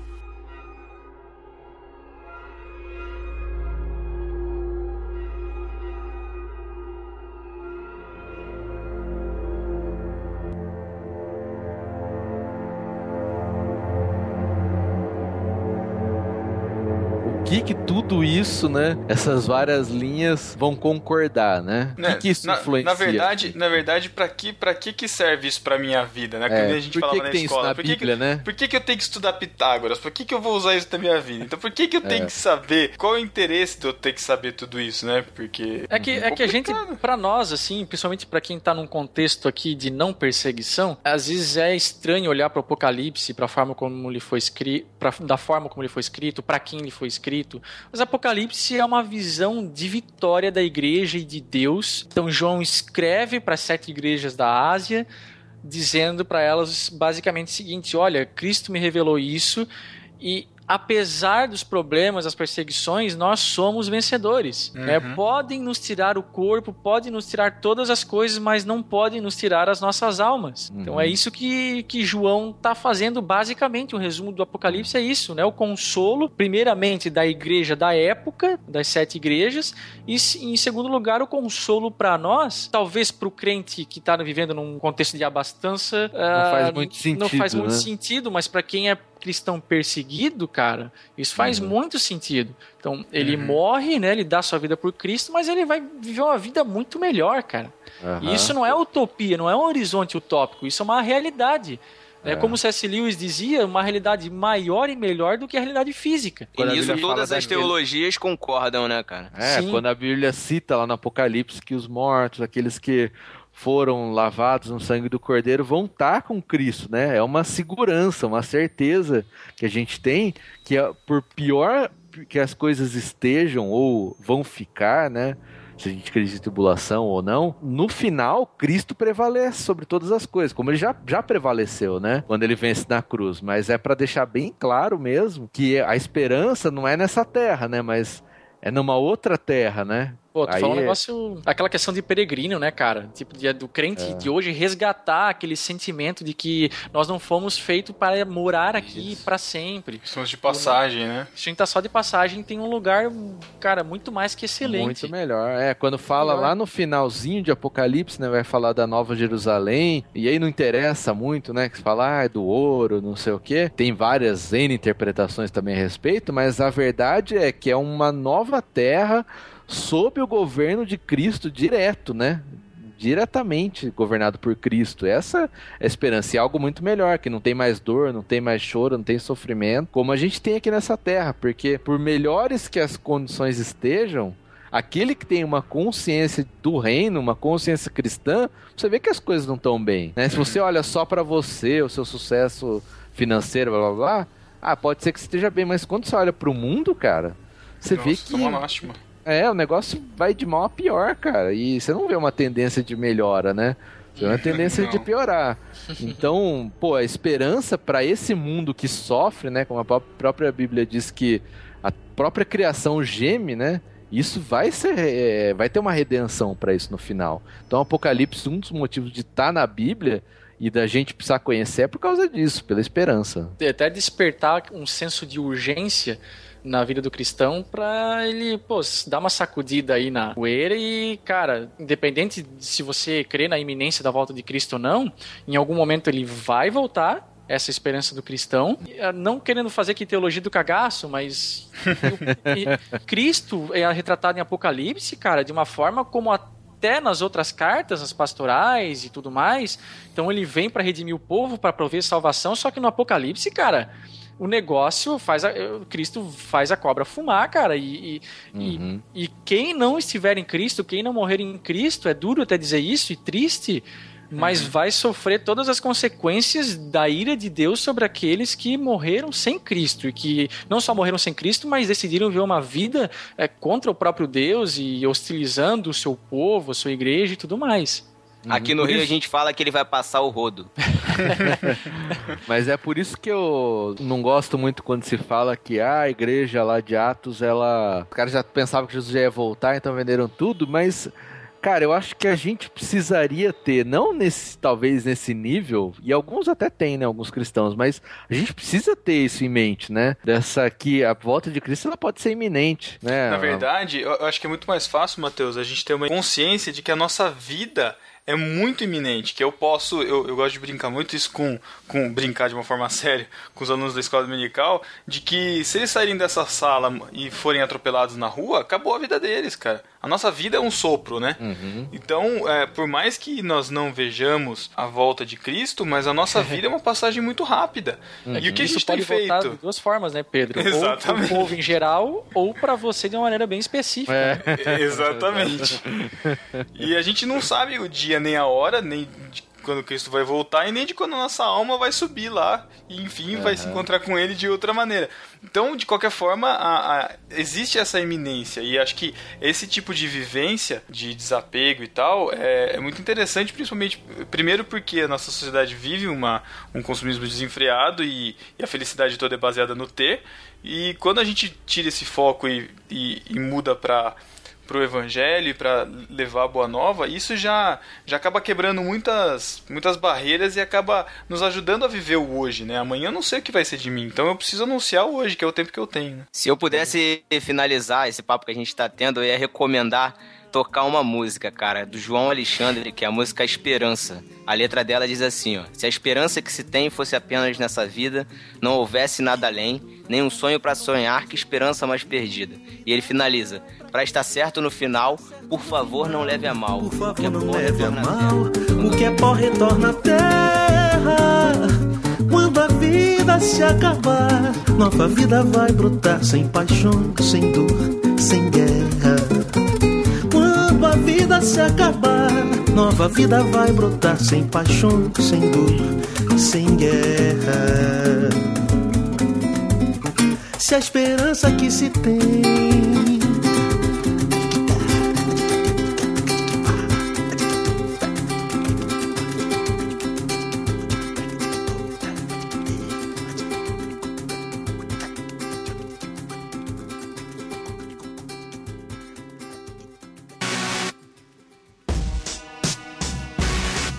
Mac, muito obrigado, cara, pela participação nesse podcast. Que isso, Padre cara. Osasco mesmo por ter aceitado o convite, por ter nos ajudado em muito no, a- Muito. na- no conteúdo. Eu sei que muita gente ainda vai ficar, vai reescutar. Eu mesmo vou reescutar isso daqui. Eu fiquei mais como ouvinte, porque é um assunto que eu gostaria muito de escutar, por causa da minha ignorância no assunto. Ficou bem de orelha, né, Pedro? Eu fiquei, fiquei mesmo, cara, fiquei mesmo. Os ouvintes do, do podcast sabem que nós, pelo menos eu aqui, não, não tenho formação em teologia e a gente, o que a gente grava, principalmente o que a gente grava, é o que a gente também go- gosta de escutar. Né? Então é um assunto que foi muito providencial, assim. A gente quer fazer mais outras dessa série para leigos, né? Se, der, se tudo der certo. Aham. E, e agradecer ao Mac aí pela oportunidade de ter nos ajudado aí. O Mac, deixa também seus contatos. O Mac, todo mundo sabe que é do BTcast. Mas ele também tem um site, né, sobre amilenismo. Dá o seu jabá aí, Mac, completo. Olha aí, o pessoal depois vai reclamar que ah, tá lá no barquinho convertendo gente. É, não, não, pode falar. Não, olha só, eu tenho um site que me rendeu aí bastante trabalho, é o www.amilenismo.com. É um site que esboça aí a minha visão, o meu ponto de vista a respeito da escatologia, que é o amilenismo, mas dependendo da sua visão escatológica, quiser dar uma passadinha lá para conversar, tô aí para resolver dúvidas, você será bem-vindo. Eu agradeço também o convite de vocês aí, foi muito bom estar com vocês gravando, cara. Muito bom, Gost- cara, gost- muito bom. Gostei mesmo, tá? Fazia um tempão a gente não- que a gente não se falava É, aí pelas, pô. pelas internets Aliás, da vida. aliás, eu acho que é a primeira gravação séria, assim, do, do Mac, né? Acho que ele gravou com a É, gente em algum, em algum Express, né, Mac? Você quer dizer que Bíblia freestyle Foi. não é sério, né? Ah, é é verdade, eu, eu tinha me esquecido. Ah, é mesmo. Caramba, ah, mas faz tempo mesmo, cara. Faz. O outro que eu tinha gravado, acho que lembro, foi do Vingadores, né? Express, é, Ih, Express é, do Express Vingadores. Vingadores, verdade. Isso. Muito Mas, bom. pô, legal, cara. Pô, foi bom demais. E lembrar que o BTcast, que aprofunda realmente os temas teológicos, já gravou sobre a milenismo, Já. né? Tem um episódio lá completo sobre a milenismo. Tem uma então série sobre tá- escatologia, né? E a gente gravou sobre arrebatamento, ressurreição. Tem um específico que é bem direcionado ao milenismo, que vai falar sobre o milênio, né? Vai- Vai abordar os outros pontos lá e tudo mais, mas vai inclinar para o milenismo. Mas é uma série de escatologia, que é a série Plenitude dos Tempos, lá no BTcast, e que vai abordar não só a questão do milênio, mas vai aprofundar bastante muito do que a gente falou aqui a respeito da tribulação, ressurreição. A ressurreição, a gente, a ressurreição a gente nem chegou a falar aqui. Enfim, vai pegar e dar um panorama eh, geral sobre escatologia. Eu gosto de tirar sarro que o pessoal ouve o BTcast a milenismo e já se converte já, né? É, A milenismo. eu fico assim, fico zoando, porque eu acho que é assim, né? A gente fala que tá virando modinha, Mac. É, modinha. não, eu acho que assim, a pessoa, o pessoal poderia pesquisar um pouco mais. Porque às vezes a pessoa não conhece nenhuma linha assim direito e ouve uma uma e fala assim, ah, e agora essa daqui, eu acho que pra tudo Aí o, assim, o né? poder da persuasão, né, cara? É, os caras não, porque o, o podcast ficou muito bom, cara. Ele é persuasivo mesmo. Não, Olha, mas é.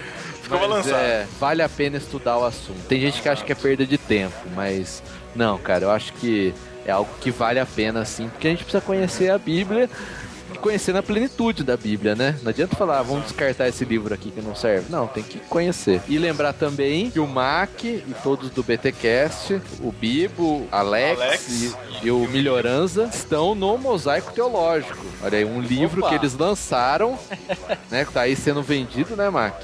O Matheus recebeu, né? Eu recebi de brinde, cara. Ué, você especial. acha que ele tá fazendo esse jabá por quê? O Matheus é a prova da. É, é a prova da, da graça comum. Fui agraciado. Não, e assim, cara, eu recebi, eu, eu vi a qualidade, cara. Não fica atrás de nada de editora, muito pelo contrário. Tá uma qualidade excelente. E inclusive eu acho que o último capítulo, né, falando disso, ele aborda um pouquinho, né, sobre catologia, né? Vai falar sobre Isso. esperança cristã, e vai falar um pouco sobre milênio. Então, também é uma outra fonte aí pra quem tá pesquisando sobre o assunto. E é claro Olha que vai ter spoiler. spoiler do livro, do sumário do livro, mas vai tratar das doutrinas básicas da teologia também, né, Marco? Isso. Sim, sim, exatamente. Isso aí, e o link vai estar no post pra você comprar o e-book. Quem comprar através do nosso link, o pessoal do BTcast negociou com a gente, o frete do e-book é grátis, certo, Pedro Angela? Vai se ferrar, Thiago. Ai, meu Deus do céu. Então é isso, acessem o Mosaico Teológico aí através do Mosaico e-book. cristão. Ah, não, mosaico Que? teológico. Que isso, Matheus? Falando errado. Tá. Já tô viajando. Vai, vai, vai. Caraca. Então, então é isso, adquiram aí o Mosaico Teológico, acessem os BTcasts, escutem aí. E até 15 dias. Valeu, galera. Tchau. Mac, tá tchau. Tchau, valeu, galera. Se Jesus não voltar. Olha aí. Tchau.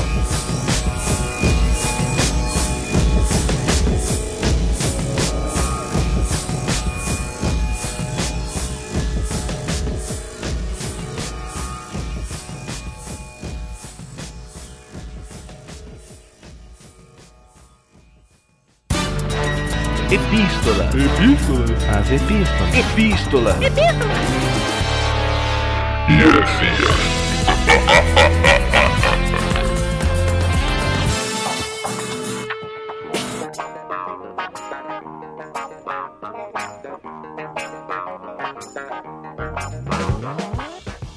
Estamos na leitura das epístolas heresias do NB60, texto fora de contexto, certo? Ok. No fundo aí tá marcha fúnebre. Cara, Vamos à Ou leitura. então a música triste do Chaves também pode ser. Nossa, cara, eu fiz com toda a empolgação, todo o ânimo pra. Essa música do Chaves é triste, né? Não, Não. tô dando- Pera aí, Davi, sem, sem, por favor. Gente, É. estamos, aqui, estamos aqui com o nosso amigo Davi Luna, o substituto do Pedro nas epístolas de sempre, que Não já tão bonito, conhecer. né? Não tão bonito, mas. Segundo galã da podosfera. Isso É. porque o Pedro está comemorando o aniversário de namoro. Sem coisa imagem- ridícula, coisa ridícula, Toda porque pessoa casa ela é obrigada a comemorar o, ca- o aniversário de casamento e de namoro. Não, não, Crazy. cara, é derrota, é derrota. Isso daí é fraquíssimo. Estamos gravando aqui agora, nesse momento estamos gravando, são 11 horas e 5 minutos. Então nem imagine o que o Pedro está fazendo nesse momento, gente. Tá casada, não faz mais nada. Vai, Thiago, fala os contatos logo aí, eu quero acabar logo com essa Os porcaria. contatos para você mandar epístola pra gente. Você pode mandar é, epístola para o e-mail podcast@nobarquinho.com. Vai nas redes sociais lá, procura no barquinho onde você quiser, Facebook, Twitter, Plus, ninguém vai. A gente tá no irmãos.com, tem também lá na iTunes, você tem que nos qualificar. Agora, Cinco estrelas, cinco estrelas e deixa lá seu seu Achei comentário. que fosse um agora, tipo, vai vir mais coisas aí. Não. Não, agora. agora, mandou e agora, nesse momento. Cara, Isso. só tem que ir agora, porque senão esquece. Achei que Isso. fosse agora ter- verbo termo condicional, sabe? É, agora do verbo Se agora. não puder, aí se mais. Davi Luna, e os nossos feeds, quais são? Ah, esse de memória. feed.nobarquinho.com Isso aí é pra assinar, peraí, pra assinar o podcast no barquinho, que aqui é organizado. Claro. Ai, Thiago, ele considera os discípulos idiotas, né? Que Não, ele eu- tô dando uma-. Na verdade, eu tô dando uma gente. catucada nos podcasts que enchem o feed de, de podcast no Organiza, entendeu? Eu não Aqui, aqui, o nosso, aqui o nosso desenvolvedor, ele criou dois feeds, entendeu? Mas Ele tem é um cara que usa nem sei o que é feed direito. Aderiva.nobarquinho.com, que dá o feed do Aderiva, podcast excelente que eu nunca escutei, você pode ir lá escutar. É? Caramba, velho, cinco minutos, cara, cada. Então, ah, é, cinco, é um texto, é uma reflexão? É uma reflexão, não é, vou- uma, é uma drama, eu post, cara, dramaturgia. eu nunca dou play, porque eu sempre tô trabalhando. cara. Você é louco? Ah, você É tá maluco. trabalhando. Trabalho americano Davi é muito aleatório. Vamos seguir, vamos seguir. Só arroz de festa, o Thiago participou do Os CabraCast número 1, um, o primeiro, sobre os justiceiros. Isso aí, é o podcast lá do nosso amigo Ivandro. Nosso amigo Ivandro criou esse podcast aí. Podcast com sotaque nordestino. Recomendo É. que vocês ouçam. Link na postagem. Começou errado porque o primeiro episódio com o Thiago derrota, né? Eu tô com expectativa que vai acabar logo, cara. Começou desse jeito, É, começou com um nível baixo. vai... Então, a tendência é bom que a tendência é aumentar, cara. Se tivesse começado alto, entendeu? E também tivemos a presença do Matheus num tal de. Podcast esse, dois em um, nunca ouvi, cara. Esse É, cara fa- é bom. vou fazer igual falar. você faz com a gente, Davi. No podcast, podcast 2 em 1 sobre histórias de trabalho. Podcast excelente. O Matheus elevou o nível do podcast. Se não fosse o Matheus, ia ser muito ruim. Desculpa, Davi, desse feedback, feedback assim. Não, eu sei disso. Tem um convidado lá. Não, foi legal, era pra ter saído na última, últimas epístolas, só que o Davi atrasou a edição. Desculpa aí. Não, porque mudou o dia de postagem do 2 em 1. Agora a gente não posta mais de sábado, a gente posta de terça-feira. Ah! Terça, terça não, Como- obrigado por esse. Como ninguém, bacana como ninguém ouve o 2 em comunicaram. 1, como ninguém ouve o 2 em 1, ninguém sabe. Então o pessoal que ouve no barquinho agora tá sabendo que o 2 em 1 agora, Agora tá tá na sabendo. terça. Exatamente. Então, Passem a escutar o 2 em 1, então. Vai. Obrigado. O Cacau não era pra participar desse podcast, não. Ele não trabalha, né? Pois é, o Cacá é pastor, né? Pastor dele professor, então ele não, não trabalha. é, Tá sempre de essa- greve ou de férias. Que o pastor só tá de férias, o professor só tá de greve. Ele nunca trabalha. Vai lá, tá Cacau muito não era pra- devagar, Peraí, Thiago. peraí, peraí. Thiago, tá muito devagar. Vai, discípulo desocupado da quinzena. Discípulo desocupado da quinzena. No barquinho, quem foi o. O Davi Luna? Isso, velho. Ed the Drummer. Meu Deus, esse é o nome na internet, tô um pouco de medo do seu nome real. É o podcast, pelo amor de Deus, que ele é. E é legal esse podcast, pelo amor de Deus? Já ouviu, Thiago? Já, já ouvi, recomendo. Você tem noção do que você tá falando? Tipo, você recomenda que alguém perca uma hora e meia da vida escutando uma parada que você escutou uma vez e tá recomendando Não, eu, todo só, mundo. eu não só escutei, como eu participei de um, Davi. Desculpa aí. Então tá bom. Tudo junto é separado. E Fala. separado é tudo junto, ele diz. Com essa grande constatação, vou baixar o novo episódio do meu barquinho. Muito bom. E no irmãos.com, ele de novo, né? Aliás, ele, os últimos foram todos, todos o Ed The Drummer, né? Que, Chassaco profissional. é, não, cara, nossos discípulos são fiéis, cara. Aprenda. Ele diz assim: esse episódio está fora de contexto. Engraçadinho, né? Ah, porque o nome é T, né? Aí, Davi. Entendeu, né, Davi? Tivemos, uma- tivemos dessa vez a sessão Foram Melhores, que são aqueles discípulos que terminam a maratona no barquinho. Já temos 60, mais de 60 episódios, né? E quem faz a maratona realmente foi melhor, Matheus. Foi, foi a Mayla Souza e a Fernanda Piper. Isso aí. Nossa, Caramba. A Fernanda Piper já faz um tempo, já que ela mandou. Depois que a gente gravou as últimas epístolas, né? Do isso. outro episódio, então entrou agora. Parabéns. Isso aí. É... Matheus, lê a primeira epístola aí. Por Então deixa eu ler, é do Vinícius Sirvinskas, Cavuscas. Ele diz assim: heresia. Hehehe. O tema era julgamento, minuto 38:30. Texto fora do contexto. Tan, se você sabe, o Tan falando, né? Se você sabe de algum problema com alguém, a orientação bíblica é: ele continua e demonstra que o texto a que ele se refere é esse. Se o seu irmão pecar contra você, vá e a sós com ele, mostre-lhe o erro. Se ele ouvir, você ganhou seu irmão. Mateus 18:15, tradução NVI. Ele diz, o Vinícius, que pesquisou em três versões e todas incluem pecar contra você. Como muito bem dito durante o episódio, devemos em primeiro lugar interpretar o texto na nossa própria língua. É, até porque interpretar em outra língua seria difícil, né? Mas logo fica claro que o pecado cometido deve ser diretamente relacionado a nós para que se siga tal orientação. A argumentação do Tan pode dar a entender que temos o direito, o direito de julgar qualquer pecado dos irmãos da igreja e ainda levar para o pastor e toda a comunidade. Será? E se temos, não é esse texto que comprova isso. Ele afirma. O tema é muito delicado. Interpretação parece simples, mas não é. Eu sempre achei, te... achei que o texto que o Tiago citou sobre coisas que ainda não vimos falava realmente do... ele já entrou em outro, né? Coisas que não vimos falava realmente do céu. Com a explicação dele vi que não era. ABS. ABS. É o freio, acho que ele freou, cara. É, nossa. Esse foi mais um ótimo pod. ASS. Vinícius, um dos primitivos. É verdade, ele é Lá um das dos... antigas, então das ele, antigas. ele tá atendendo aí o nosso apelo que a gente faz no final do beijo do Matheus, aos ouvintes antigos voltarem a comentar, né? E aí, Então. Matheus, o que, que o Tan respondeu pra ele? O- Aí virou um debate lá nas, Rapaz, nos alto nível. comentários. Quem quiser ver por completo, tá tudo lá. O Tan fez até print de livro lá pra justificar, tá? Quem quiser detalhes, mas resumidamente o Tan disse assim: existem outras variantes com relação à tradução do texto, mesmo que o Vinícius tenha lido três. Ele citou vários outros textos que suportam sua interpretação, e ele também disse que não só temos o direito, mas ele trocaria por temos o dever para mostrar os erros das outras pessoas. Ele fala que a gente não deve ficar fuçando na vida dos outros, enchendo o saco e tal, mas que isso é uma responsabilidade da igreja fazer um com o outro. E por final, ele diz que o objetivo é sempre a restauração e não condenação. Acho que a gente até falou isso no podcast. E ele diz que não quer ser o perfeito, mas se ele quer que o irmão esteja sempre crescendo, ele vai em busca da semelhança de Cristo. Mas é isso aí, ele quer que o irmão cresça em- Cristo.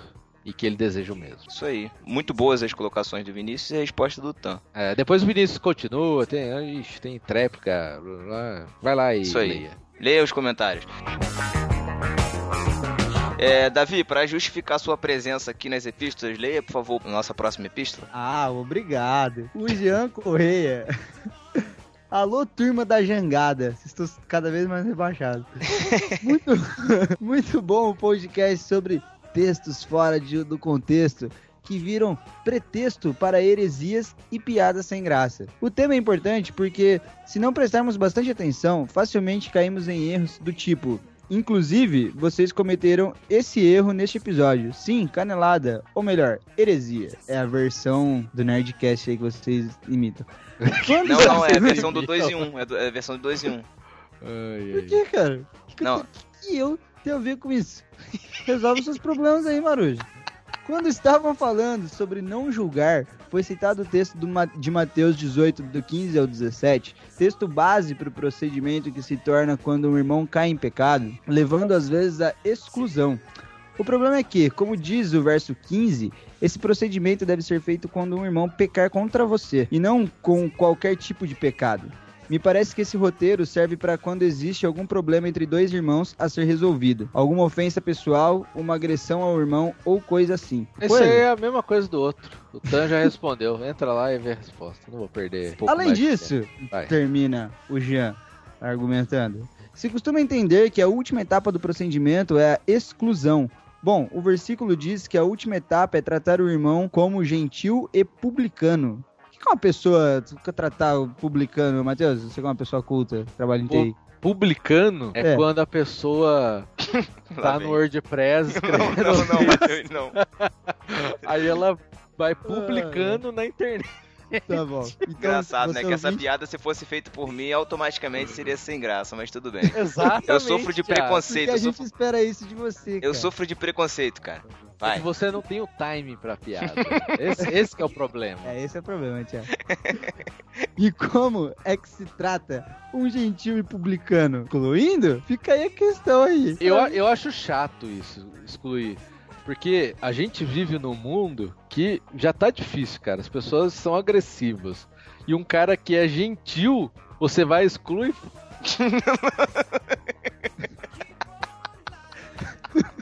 Você não fez essa piada, não, Matheus. Não é possível, cara. Eu tô um pouco perdido aqui nesse meio, Você velho. não escutou o podcast, Davi? Pô, Então, talvez por isso. Talvez... Talvez. Tudo errado. Bom, essa é só a minha interpretação, claro. Posso estar errado disso. Óbvio que você está errado. Mas é assim que eu tenho entendido esse texto. Grande abraço aos marujos Você e ao tá- Davi Luna. Você tá bêbado, Davi? Você tomou, cara. Eu só falando em lírios e lírica, forma lírica. Forma lírica, velho. Mas, ô Jean, dá uma lida no, no debate que teve lá entre o Tan e o Vinícius Servinskas, no- lá no nosso site, que de repente pode esclarecer essa, essa sua dúvida aí. Não, é Tá, dúvida. cara. Ele pode ser que ele mantenha essa interpretação dele. Acho justo. Pô, explica pra mim. Não, agora eu tô curioso. Sobre o que que foi o podcast? Porque o nome não é convidativo. Eu não sei quem teve a ideia do nome. Caramba, velho. Você nunca ouviu isso na igreja? Não. Texto Textos? fora, fora de contexto? Ah, não, tipo assim, sim, não. Isso sim, pegar um texto da Bíblia sem ler o texto todo e, e usar aquilo. Só que É, o o podcast foi fala outra sobre coisa. isso. Ah, mas a discussão aqui no e-mail não tá isso. É que o Tan pegou um texto sobre julgar. E falando, Ah, que, entendi. falando assim, que fala que a gente não deve julgar, sabe? Quando a pessoa tá errada, ah, mas você não pode julgar. Tan acha que, ele, que a pessoa não deve julgar? Não, ele acha que você deve julgar. Deve julgar. É, É. um dever do cristão. É o dever do cristão, só que aí no contexto que o pessoal tá discutindo. Mas enfim, você tem que ouvir pra entender. Tem que Não, ouvir e depois ler os comentários. Cara, agora, depois de que a gente leu as epístolas, vem chegando a parte mais importante dessa etapa do podcast. Quem é que tá vindo aí, Davi Luna? Por favor. Tá vindo aí agora pra você, nessa noite quente, te abraçando com os lábios, o beijo do Matheus. Chegou aquele momento que todo mundo adora. Vai se ferrar. Não. Ai, tá vendo, Thiago? Botão eu odeio. Ai, cara. Seja melhor. Tchau. Um beijo do Matheus pra você. Não.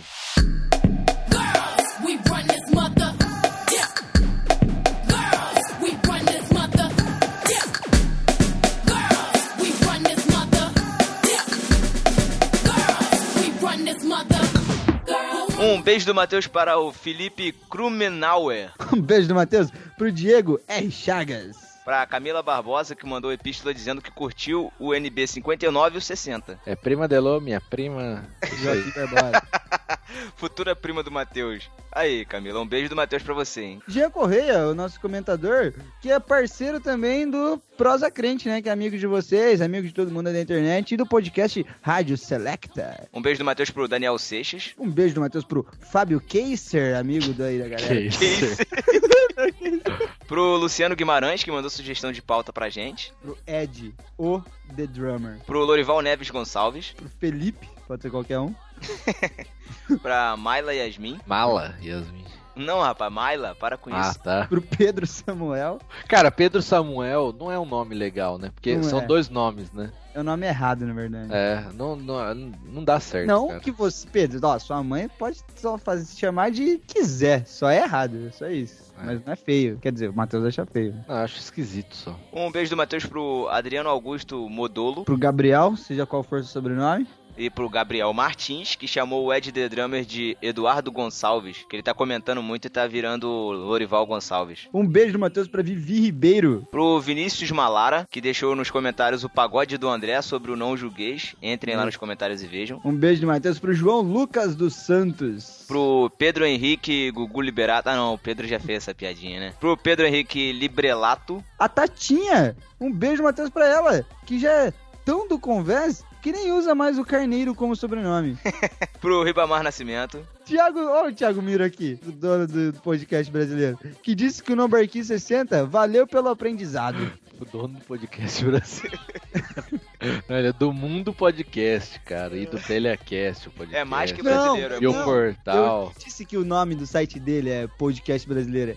É que ele é, eu não sei, ele é tipo embaixador do podcast no É, Brasil. isso aí. Chama- Eu tava ouvindo o Ovo Triasco, chamaram ele de imperador do podcast. Aliás, eu preciso agradecer o Thiago Miro, porque esse NB60 foi o primeiro, foi o segundo que eu editei usando o Audition, Adobe Audition, graças aos tutoriais no site dele. É Excelente. aí. Olha aí, Vamos. quem tá fazendo podcast tem que conhecer o mundopodcast.com.br. Acessa lá. Tem que conhecer. Continuando, um beijo do Matheus Praiane, que adorou a minha piadinha sobre a Casa do Tesouro. Alguém Ah. entende o meu humor, gente. Ô, Alguém Thiago, entende. comenta aí a sua piada. Quê?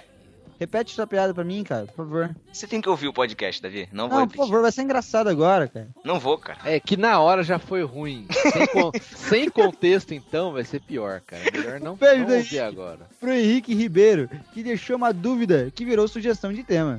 Um beijo do Matheus pro Elbert William, que achou o podcast rápido, Excelente. apesar de bom. Pro Vinícius Cavusca Ferreira, que já lemos o e-mail dele aqui hoje. Um beijo do Matheus pro comentador Igor Gudima, lá do podcast Os Comentadores, que deixou comentário curtindo o NB60. Palavras iguais junto. Ivandro Menezes, que virou fã da TAM. Do Tan, Tan.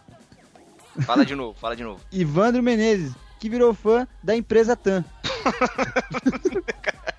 Que Vai empresa assim, Tan, ó, Davi? Dotan, pô, Dotan. Tá bom, vai, Thiago. Falando em, falando em Tan, um beijo do Matheus pro Tan e também pro Alex Fábio, que gravaram o NB60 com a gente. E um beijo do Matheus pro Mac, que gravou o No Barquinho 61 sobre Apocalipse. O Mac sempre grava, porque o Pedro grava no Mac, ele grava todos os podcasts. Nossa. Aí, Esse tá aí é o Thiago? Mac. Por isso que a gente fala, cara. Mas é porque esse é o Mac, cara. Tá bom. Então, é o Mac, o Mac, ele gravou no Barquinho 61, gente, que vocês estão escutando agora. Então, aguarde mais um pouco que ele já vai falar com vocês. Não, acabou já, não ouve cara. o podcast no Barquinho há muito tempo. Já descobrimos. acabou, velho. Tudo errado esse Davi, cara. E um beijo do Matheus pro, pra todos os nossos discípulos que ouvem a gente há muito tempo, mas nunca comentaram, não mandaram, não mandaram, mandaram e-mail, não deixaram um comentário, não curtiram a nossa fanpage, não mandam um tweet. Mesmo assim, vocês sendo esses ouvintes ingratos, a gente manda um beijo do Matheus bem instalado na pontinha do nariz de cada um de vocês. Certo, Matheus? Beleza. Eu tava vendo outra coisa. Então, tá na hora de encerrar, né? É, Vamos embora? acabou. Tchau. Solta a âncora aí, ô Davi. A âncora. Como solta a âncora? Valeu, galera. Até daqui a 15 dias. Tchau.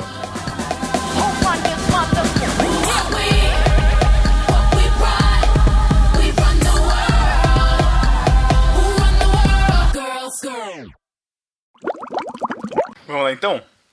Simbora. Tá, tem um Ok. ruído de fundo aí, Thiago. Não sei se é você. É, Pera aí. de prato, de Deixa eu copo. aproveitar aqui, peraí. Não, também. foi minha Não. mãe aqui. Minha mãe batendo nos pratos lá na, na. Tá fazendo janta lá na cozinha. Mas É, eu escutei. o, Pô, o ventilador tá. fazendo janta essa hora? É, pô. Pô, tá tardinho pra jantar. Oito Ah, e aqui meia? não é roça, Oito não, nada? cara. Aqui é cidade, cara. As pessoas chegam no trabalho 9, 10 horas da noite. Fecha a porta pra mim, mãezinha. Tá na casa da sua mãe, Pedro? Hum, Claro que não. Mãezinha, você Ah, falou. eu entendi. Amorzinho. Ah, tá. Todo mundo chama de Nossa. Ô, louco. É. Quem é que chamava mesmo de mãe e pai? Era, o- era o Fred e a, e a Vilma? Não sei. Ah, a Paty tá mandando um abraço pra vocês. Antes, mãe. Ah, manda outro pra ela. Manda. Bate beijo. Beijo, essa piada. Tem um, tem um presbítero na igreja que chama de Patinha. Cara, fico com tanta raiva, cara. O duro é que ele me conhece desde criança, sabe? Aqueles cara que fica assim, ah, sei lá, quando vai vir seu filho, que É se tio, considera... tio do pavê, né? Tio É, pavê. bem, bem isso. Aí, putz, É. é. Patinha, Eu, tudo eu bem, velho, Patinha? eu, ve- eu velho. É. Não, eu, você hoje. Eu... Qual é, Pedro? Pô. Nossa, Então o tá, Thiago, lá. quando ficar velho, vai ficar, nossa, mais insuportável ainda. Vai. Vamos lá, então. Jesus Pronto. volta antes, Jesus volta antes. Nossa, que horrível, Thiago. Gostou do contexto? Gostou do contexto, Pio? Ótimo, perfeito.